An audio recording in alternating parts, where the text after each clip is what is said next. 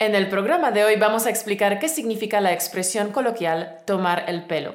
Explicaremos su significado, sus variantes y explicaremos en qué contextos utilizar dicha expresión. Venga, las cosas no caen del cielo, así que al lío.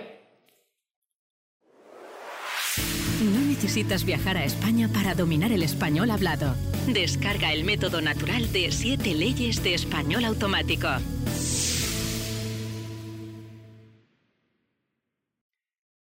Buenos días, buenas tardes, buenas noches, querido oyente. Claro, depende de a qué hora nos estés escuchando, pero cualquier hora es perfecta para aprender algo nuevo con español automático. ¿Ah, que sí?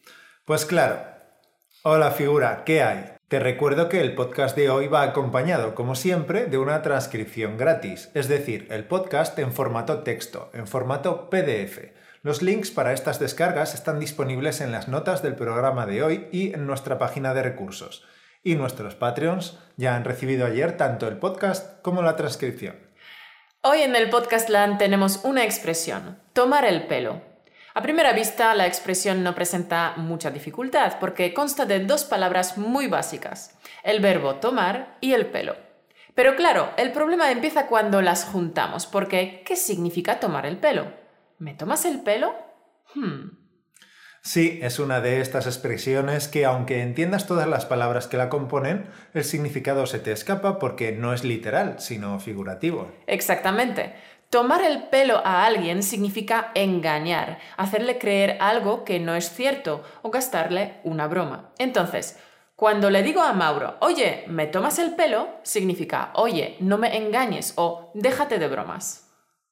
Se barajan dos teorías sobre por qué tomar el pelo significa burlarse o engañar. La primera hipótesis es que en la Edad Media a los ladrones, gente de poca monta y otros malhechores se les cortaba y afeitaba el pelo en las plazas públicas.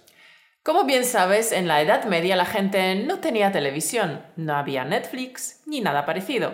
En aquellos tiempos la gente se divertía de otra manera, acudiendo a las ejecuciones públicas, por ejemplo. Ah, sí, eso de ver colgar a los malhechores era la diversión de cada día. También les encantaba acudir a las plazas públicas cuando había decapitaciones, cuando cortaban cabezas. Sí, les gustaba divertirse a lo bruto.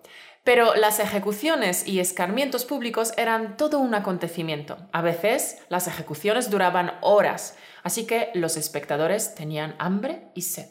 Claro, y esto lo aprovechaban los vendedores ambulantes que pasaban entre el tumulto vendiendo bebida y comida. Algo como hoy las palomitas en el cine. Sí, claro, porque a la gente de la Edad Media les encantaba. Se lo pasaban genial viendo cómo escarmentaban, torturaban o mataban a otros. Y cuando a un desgraciado le cortaban el pelo al cero, quedaba expuesto a burlas, mofas y todo tipo de escarnios y con la cabeza rapada al cero, luego eran fácilmente reconocibles por la calle.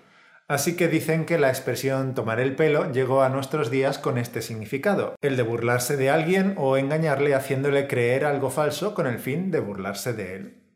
Bien, vamos con la segunda teoría. Supongo que sabes que en muchas culturas y dependiendo de la época, el pelo y las barbas se valoraban mucho. Los guerreros se jactaban de tener una barba abundante. Jactarse significa presumir, fanfarronear, alardear o vanagloriarse. Estas son muy buenas palabras si quieres ampliar tu vocabulario. Las repetimos. Jactarse, presumir, fanfarronear, alardear o vanagloriarse. Eso es. Entonces, se consideraba irrespetuoso, no, vaya, esta palabra no es exacta, se consideraba más bien insultante, ofensivo y provocador tocar o tirar a un hombre de la barba. Hombre, pues claro, imagínate que le tiras de la barba a un guerrero germano o a un vikingo. Vaya, pelea garantizada. Tirar de la barba era una afrenta y un ultraje. Bueno, figura, ¿cuál de las dos hipótesis crees que es la más acertada? Puedes escribirnos en los comentarios de aquí abajo, ¿vale? Así practicas la escritura en español. Y también dinos en los comentarios si existe una expresión parecida en tu idioma. ¿También se dice tomar el pelo? Dínoslo en los comentarios. Ah, y una cosita más. Existe un sustantivo derivado de esta expresión, una tomadura de pelo, que significa burla, broma, engaño o incluso estafa y fraude. Vamos con los ejemplos. Los políticos nos están tomando el pelo. Dicen lo que queremos oír, pero luego no hacen nada. No te enfades, te estoy tomando el pelo. ¿Nueve euros por una cerveza? Os tomaron descaradamente el pelo. No le hagas caso a tu padre, te está tomando el pelo. Claro que te vamos a comprar la bici como te prometimos. He llevado la moto al taller y me han tomado el pelo. Me han cobrado 300 euros y sigue con el mismo problema.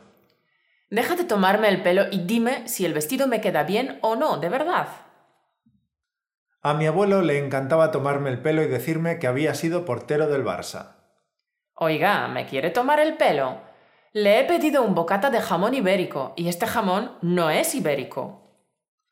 Los precios en ese restaurante son una tomadura de pelo. Estos espectáculos de luces son solo una tomadura de pelo. Si han pasado ya siete meses desde que tú hiciste el trabajo y aún no te han pagado, entonces sí que es una tomadura de pelo. El cubismo me parece una tomadura de pelo. Oye, los precios de los pisos me parecen una tomadura de pelo. Oye, eso no es de seda. Me temo que te han tomado el pelo.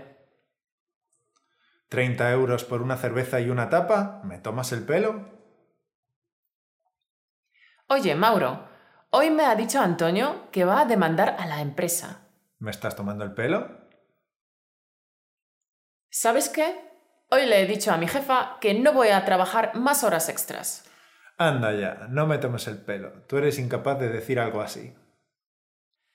Bueno, te hemos dado unos cuantos ejemplos y creo que ahora ya te queda claro cómo usar la expresión, ¿verdad? Para finalizar, es importante que sepas en qué contextos puedes utilizar esta frase. Principalmente la deberías utilizar en contextos informales. No obstante, es una de esas frases que en ningún momento puede considerarse vulgar, por lo que también puedes utilizarla en una situación formal. Y desde luego aparece mucho en la prensa y en los libros, así que anímate y úsala. Sí, utiliza la nueva expresión porque saber algo no es suficiente. Hay que aplicarlo. Hay que poner en acción el nuevo vocabulario para que deje de ser vocabulario pasivo y se convierta en vocabulario activo. Oye, antes de terminar, nos gustaría saludar a Marc-Antoine. Sí, Marc-Antoine es uno de nuestros alumnos del curso Entender conversaciones en español y nos dejó un comentario muy chulo en YouTube.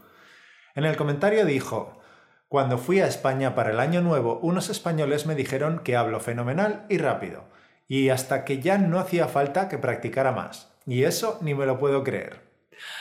Vaya piropo que te han echado tus amigos, pero no me extraña, porque has trabajado muy duro con nuestro curso Entender conversaciones en español antes de viajar a España. Pero es más, diste una entrevista en un programa de radio en España y todos pudimos comprobar lo bien que hablas. Así que, enhorabuena. Sí, desde luego créetelo porque este piropo es el resultado de tu trabajo. Has sido constante y perseverante y tus amigos lo notan. Fenomenal, Marc-Antoine. Vamos con la cita motivacional. La cita es de una película muy conocida. Nunca dejes que nadie te diga que no puedes hacer algo, ni siquiera yo. Si tienes un sueño, debes protegerlo.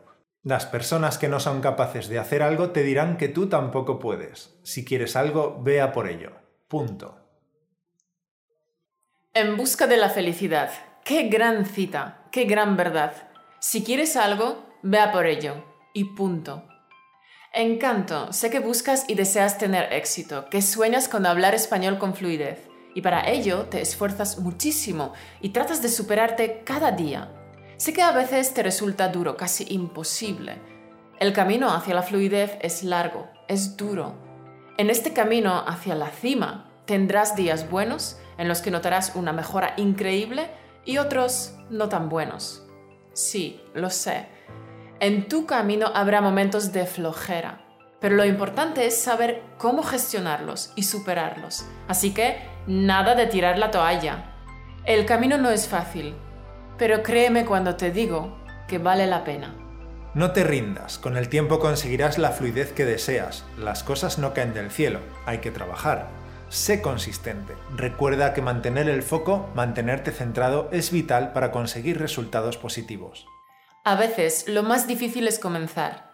Si te cuesta comenzar, si te cuesta ponerte a trabajar, haz una cuenta atrás. 5, 4, 3, 2, 1 y despegarás como un cohete.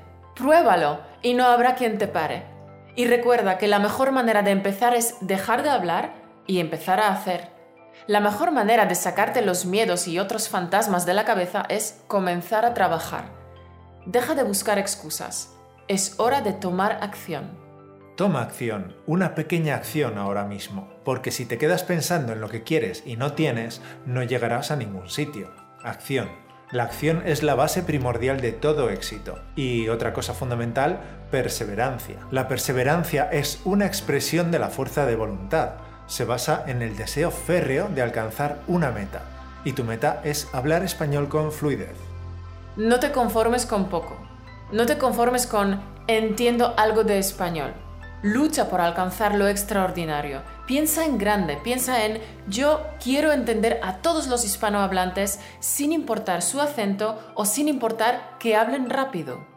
Y seguramente mientras escuchas nuestras palabras te estás preguntando ¿y cómo entender a los españoles si hablan tan rápido? En nuestro curso Entender conversaciones en español te damos pautas para superar este obstáculo. Vas a ser capaz de comprender a esos nativos que hablan a toda velocidad gracias a las técnicas que enseñamos en el curso. Y vas a sentirte más seguro de ti mismo hablando español, porque por fin entenderás lo que te dicen los nativos, en las conversaciones con tus amigos, en las películas, en los programas de radio, en el curso te mostramos las estrategias para trabajar con las películas y audios que están pensados para los nativos. Te mostramos cómo trabajar con transcripciones para mejorar tu comprensión del español hablado y tu pronunciación. Además, te damos una lista de más de 30 recursos online donde puedes conseguir audios y vídeos con sus transcripciones para que puedas trabajar con ellos. Deja de perder tiempo con las actividades inútiles y apuesta por las estrategias más efectivas de niveles 8, 9 y 10.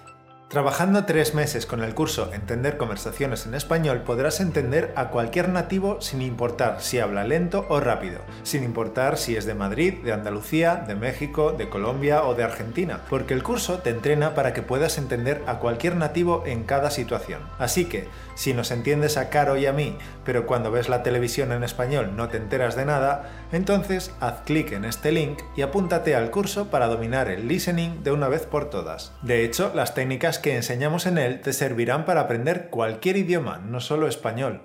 Apúntate ahora al curso Entender conversaciones en español y cambia por completo tu manera de comunicarte en español. Para saber más, pincha en el link que aparece aquí arriba y también te dejamos el link en las notas más abajo. Nunca dejes que nadie te diga que no puedes hacer algo, ni siquiera yo. Si tienes un sueño, debes protegerlo. Las personas que no son capaces de hacer algo te dirán que tú tampoco puedes. Si quieres algo, vea por ello. Punto. Si quieres hablar español con fluidez, vea por ello. Con estas palabras nos despedimos ya. Si con este vídeo te sientes más motivado e inspirado para seguir adelante luchando por tu sueño, entonces dale un like a este vídeo y suscríbete a nuestro canal. Compártelo con alguien que necesite oír estas palabras, que necesite un poco de motivación. Que tengas una semana maravillosa y productiva. Hasta la semana que viene. Chao. Adiós.